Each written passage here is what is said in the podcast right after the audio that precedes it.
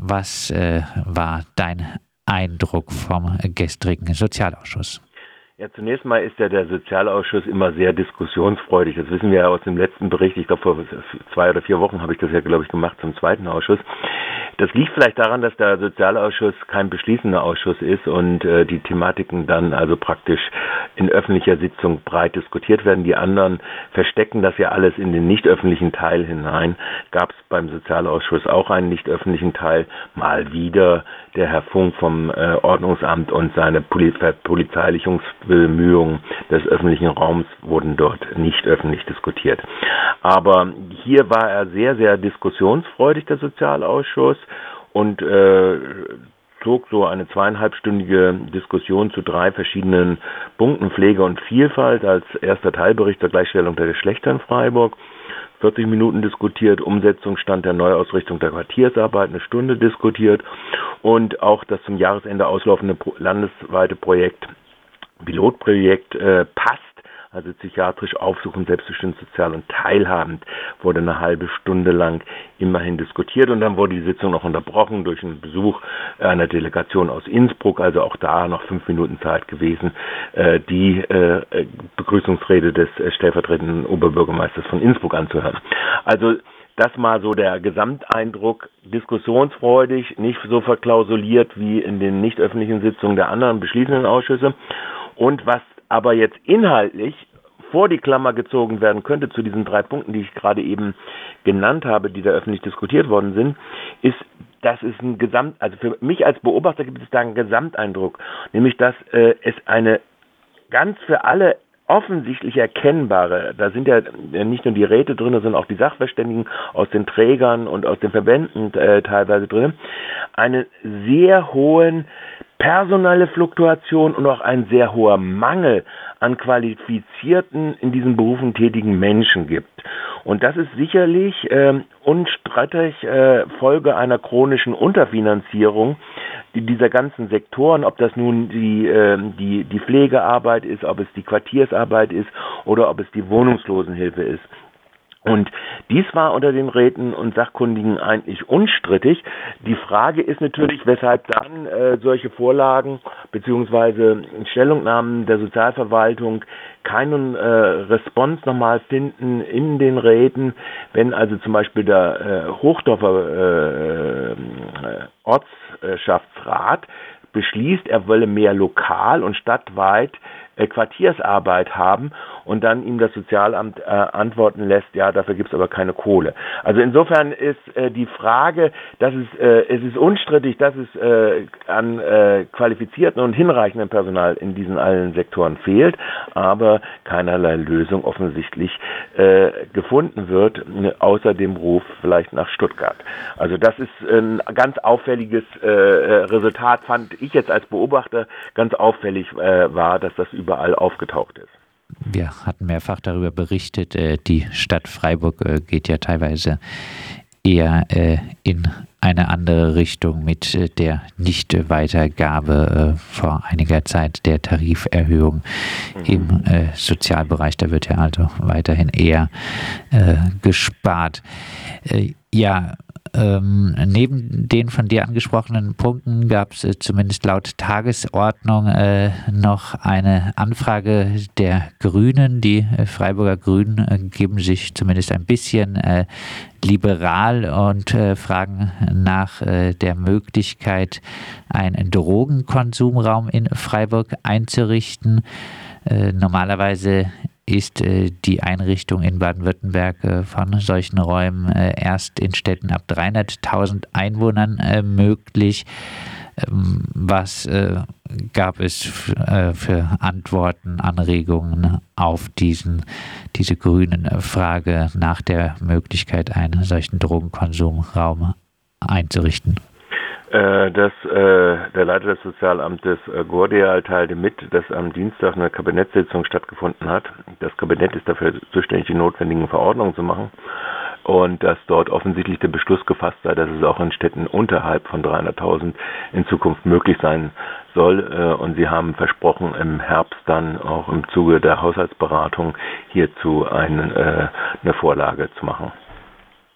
Aber äh, wo so etwas eventuell eingerichtet werden wo könnte. Wo sowas eventuell eingerichtet wird. So gehe ich davon aus. Also ich meine, kann ja sein, dass sie wegen der äh, steigenden Zinsbelastung, steigender Energiekosten oder sonstiger äh, finanziellen Nöte äh, dann wiederum sagen, oh, wir haben aber kein Geld dafür.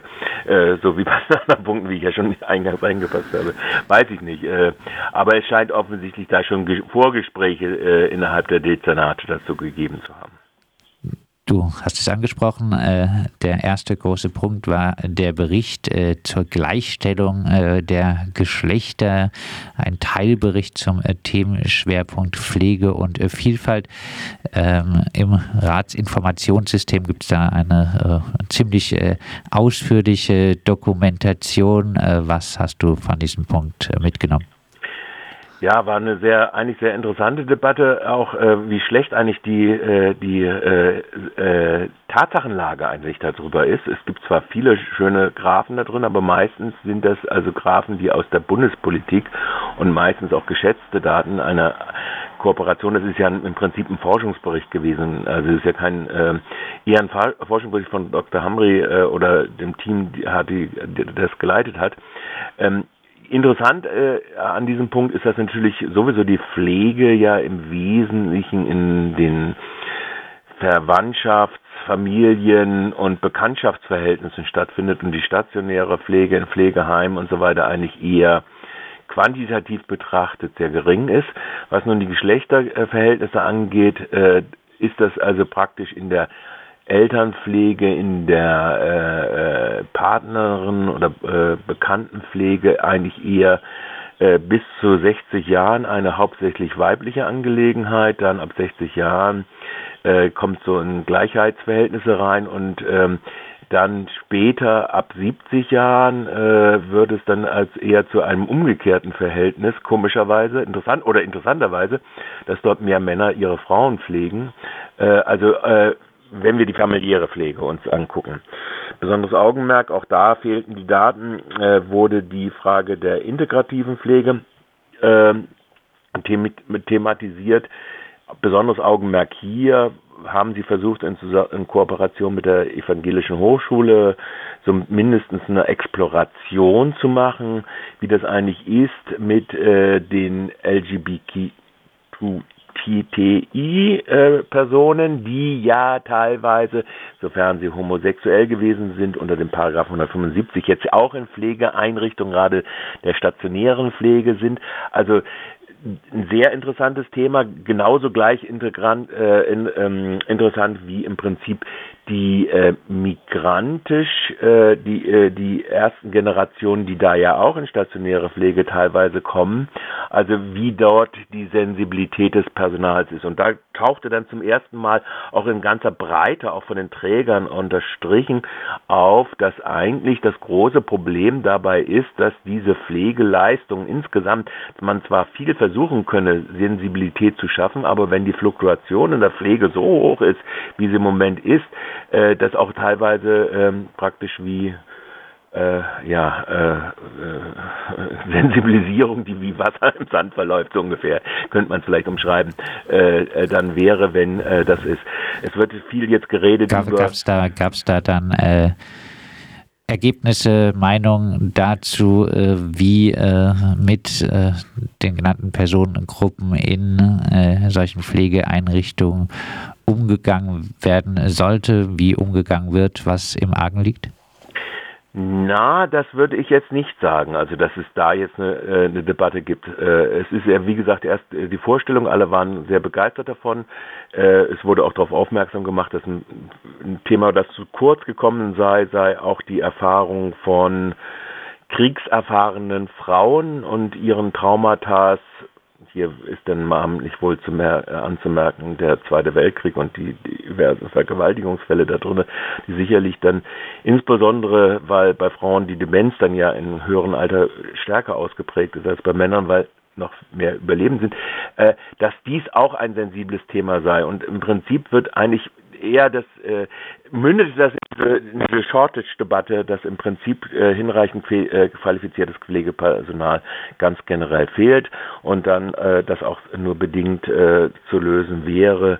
Also die Sozialverwaltung hat dann gesagt, ja, wir bräuchten eigentlich viel mehr und sie verstünden das nicht, weshalb das Land sich querstelle dazu, dass die vorhandenen Poten Schätze äh, nicht Potenzial, Schätze, die in der hier ansässigen Bevölkerung, die nur geduldet oder äh, die äh, mit äh, unsicheren Aufhaltung Aufenthaltsstatus ist, dass die hier im Lande lebenden Personen eben halt nicht äh, da qualifiziert werden, sei es drei Jahresqualifizierung, wie das im Regelfall ist, sei es, dass sie äh, als Pflegehilfkräfte oder sonst was ausgebildet werden mit einjähriger Ausbildung. Also das verstünden sie nicht, weshalb sich da nach wie vor die Landesregierung so querstelle. Ein, das war ein sehr, ein sehr ambivalentes äh, Thema natürlich, ja. weil dann teilweise ja oft äh, das Bleiberecht daran geknüpft äh, wird, äh, in genau solchen Jobs äh, arbeiten äh, auch zu müssen. Ja. auf jeden Fall ein sehr hilft natürlich den Leuten trotzdem im Einzelfall oft äh, sehr ambivalent. Auf jeden Fall das Ganze. Ja, gab es äh, von den Trägern dazu Äußerungen, äh, ob es irgendwelche Nein. Schulungen gibt? Ähm, ja, ja, teilweise gab es das, aber dann doch sehr fokussiert auf die Unterfinanzierung äh, ähm, mehr. Da äh, würde ich sagen, da ist noch viel Nachholbedarf zu diskutieren. Ich, als Berichterstatter war es ein bisschen schwierig. Ich hatte auch nur die elektronische, wie du jetzt auch. Mir, da, äh, wenn du 149 Seiten durchlesen sollst und nicht mal durchblättern kannst, ist es ein bisschen schwierig. Da ist äh, die Sozialverwaltung immer sehr, sehr karg. Sie legt die entsprechenden Unterlagen nicht in der Sitzung aus, so dass man da auch nicht mehr vertiefend nochmal reingehen kann, sondern immer wieder auf das Elektronische zurückgreifen muss. Und äh, schone ich doch lieber meine Augen manchmal. Also insofern war es ein bisschen schwierig, äh, nochmal, äh, auch nochmal genau nachzuverfolgen. Aber es wurde touchiert jeweils, angesprochen jeweils und ich glaube, ähm, die Träger haben da sich äh, eher schlaue Füße gemacht, wenn wir mal auf die Sensibilität an, wenn man weiß zum Beispiel, dass äh, bestimmte Angebote in Sensibilisierung, äh, gerade mit Migrationshintergrund, gerade auch von äh, Beschäftigten aus den Trägerbereichen wegen mangelnder Nachfrage nicht wahrgenommen wurden, die da das Amt angeboten hatte. Ja, äh, kommen wir zum äh, nächsten Tagesordnungspunkt. Es ging äh, auch noch um äh, die äh, Umsetzung, um den Umsetzungsstand der Neuausrichtung der Quartiersarbeit in Freiburg. Äh, für alle, die das nicht wissen, ich glaube, das Ganze ging ein bisschen los, die Debatte auch, äh, als letztlich äh, das Forum Weingarten ein bisschen mundtot gemacht wurde. Das, 2018, ja. Als das Forum Weingarten praktisch die Ansage erhielt, äh, nicht äh, unbedingt äh, so den Mietern gegen die Stadtbau zu helfen. da wollte die Stadt, hat da so ein gewissermaßen gedroht, ein bisschen Gelder dann auch einzufrieren. Ja, was gab es nun zum Sachstand der Debatte und zu neuen Leitlinien für die Quartiersarbeit? Ja, also das Interessante eigentlich daran ist, äh, wie gesagt, also dass Unterfinanzierung Unterfinanzierung führt natürlich auch zu fehlenden Fachkräften in der qualifizierten Gemeinwesenarbeit, zumal da ja auch ein Generationenwechsel mittlerweile dann ansteht. Und nach wie vor ungelöst ist natürlich das äh, der, der, der, die Differenz ähm, die da drinne steht im anwandlicher Sozialarbeit und in einer kritischen äh, an, äh, klientenbezogenen äh, Sozialarbeit, die die Stadtverwaltung und das Sozialdezernat äh, favorisieren. Wir haben das ja schon mal erörtert, ich glaube auch wieder in den letzten vier Wochen äh, am Beispiel dieser äh, Quartiersarbeit im Metzgergrün, äh, wo äh, dies Jahr auch erörtert worden, äh, erörtert werden musste. Die, das Verfahren wurde dann nochmal breit dargestellt, dass es jetzt Zielvereinbarungen gibt. Da wurde dann bemängelt, dass das äh, ja Kataloge sind in der Breite, die da aufgestellt werden. Also elf von 13 Zielvereinbarungen für Quartiersarbeit sind mittlerweile abgeschlossen, die schlicht und äh, äh, schlicht einfach gar nicht abgearbeitet werden können, wenn zum Beispiel in einem Quartier wie dem Ortsteil Hochdorf 0,6 Personalstellen nur vorhanden ist.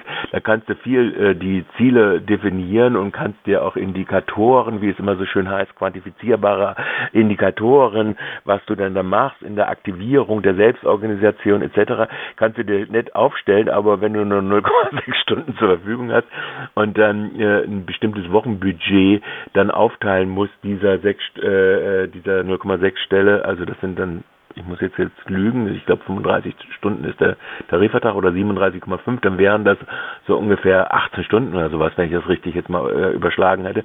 Da wirst du also nicht viel ausrichten können. Ist eins der Probleme. Ein anderes Problem ist die, sind die sogenannten Sozialindikatoren, die jetzt äh, die, die Sozialverwaltung wieder überarbeiten will. Also was ist da prägend da drin? Es gab eine vehemente Rede von Stadtrat ähm, äh, Rausch in Bezug auf die Frage, dass doch jetzt eigentlich auch mal geguckt werden müsse angesichts der auf die äh, Bewohnerinnen und die Quartiere zulaufenden Kostenwellen, dass äh, zum Beispiel auch organisiert wird, dass hier äh, Nebenkostenberatungen durchgeführt werden oder wie man, welche Mittel man dort äh, bekommen kann, etc. Also wo sich der absehbar auch soziale Notlagen ganz massiv in den nächsten äh, anderthalb Jahren äh, äh, nicht nur durch die Mieterhöhungspolitik mh, die führende Rolle der FSB bei der Mieterhöhungspolitik, sondern auch durch die Nebenkosten eben halt auf die Menschen in diesen Quartieren zulaufen wird. Hm, dass das äh, wäre, also doch angesagt wäre. Nun ja, das war also eine, zwar eine einstündige Debatte über den Umsetzungsstand und ich denke, die ähm, Konflikte liegen da auf dem Tisch und eigentlich kann man nicht so richtig sagen oder dass diese Konzepte oder die Ansätze auch da drin, anwaltschaftliches Konzept wie via kritisch sozial, wo man dann eben halt die FSB mit einbeziehen soll, äh, zum Beispiel oder andere, Vonovia wären ja zu nennen, im Weingarten auch, äh, wo die FSB verkauft hat, äh, wie die Mieterinnen da aktiviert und wie sie beraten und etc. werden können. Also ich denke, das ist äh, äh, der Prozess ist da eher äh, nach wie vor äh, ein hochgradig strittiges Feld auch noch. Aber im Prinzip waren alle äh, Träger doch, äh, äh, um zu sagen, äh, doch relativ froh darüber. Also es sind ja vier große Träger des Nachbarschaftswerts, die Diakonie, die Caritas und andere. Äh, wobei interessanterweise äh, im Caritas-Bereich äh, der CDU-Vertreter Klefas für Zering monierte, dass dort der Quartiersbeirat ja gar nicht so richtig und dessen Vorstellungen gar nicht so richtig eingebracht werden, in, wurden in die Zielvereinbarung auch interessant, nur nebenher bemerkt. Ähm, also das sind so äh, diese diese diese Situationen sind nach wie vor, denke ich, äh, liegen auf dem Tisch und klottern noch ein bisschen so rum und äh, alles steht unter dem Diktum, dass äh, im Prinzip viel zu wenig Kohle zur Verfügung steht, um qualifizierte Arbeit dann äh, entsprechende Zielvereinbarungen auch wirklich leisten zu können. Und äh, vielleicht noch zu der äh, Frage, die sich äh, an der Geschichte vom Forum Weingarten äh, in der jüngsten ableitet.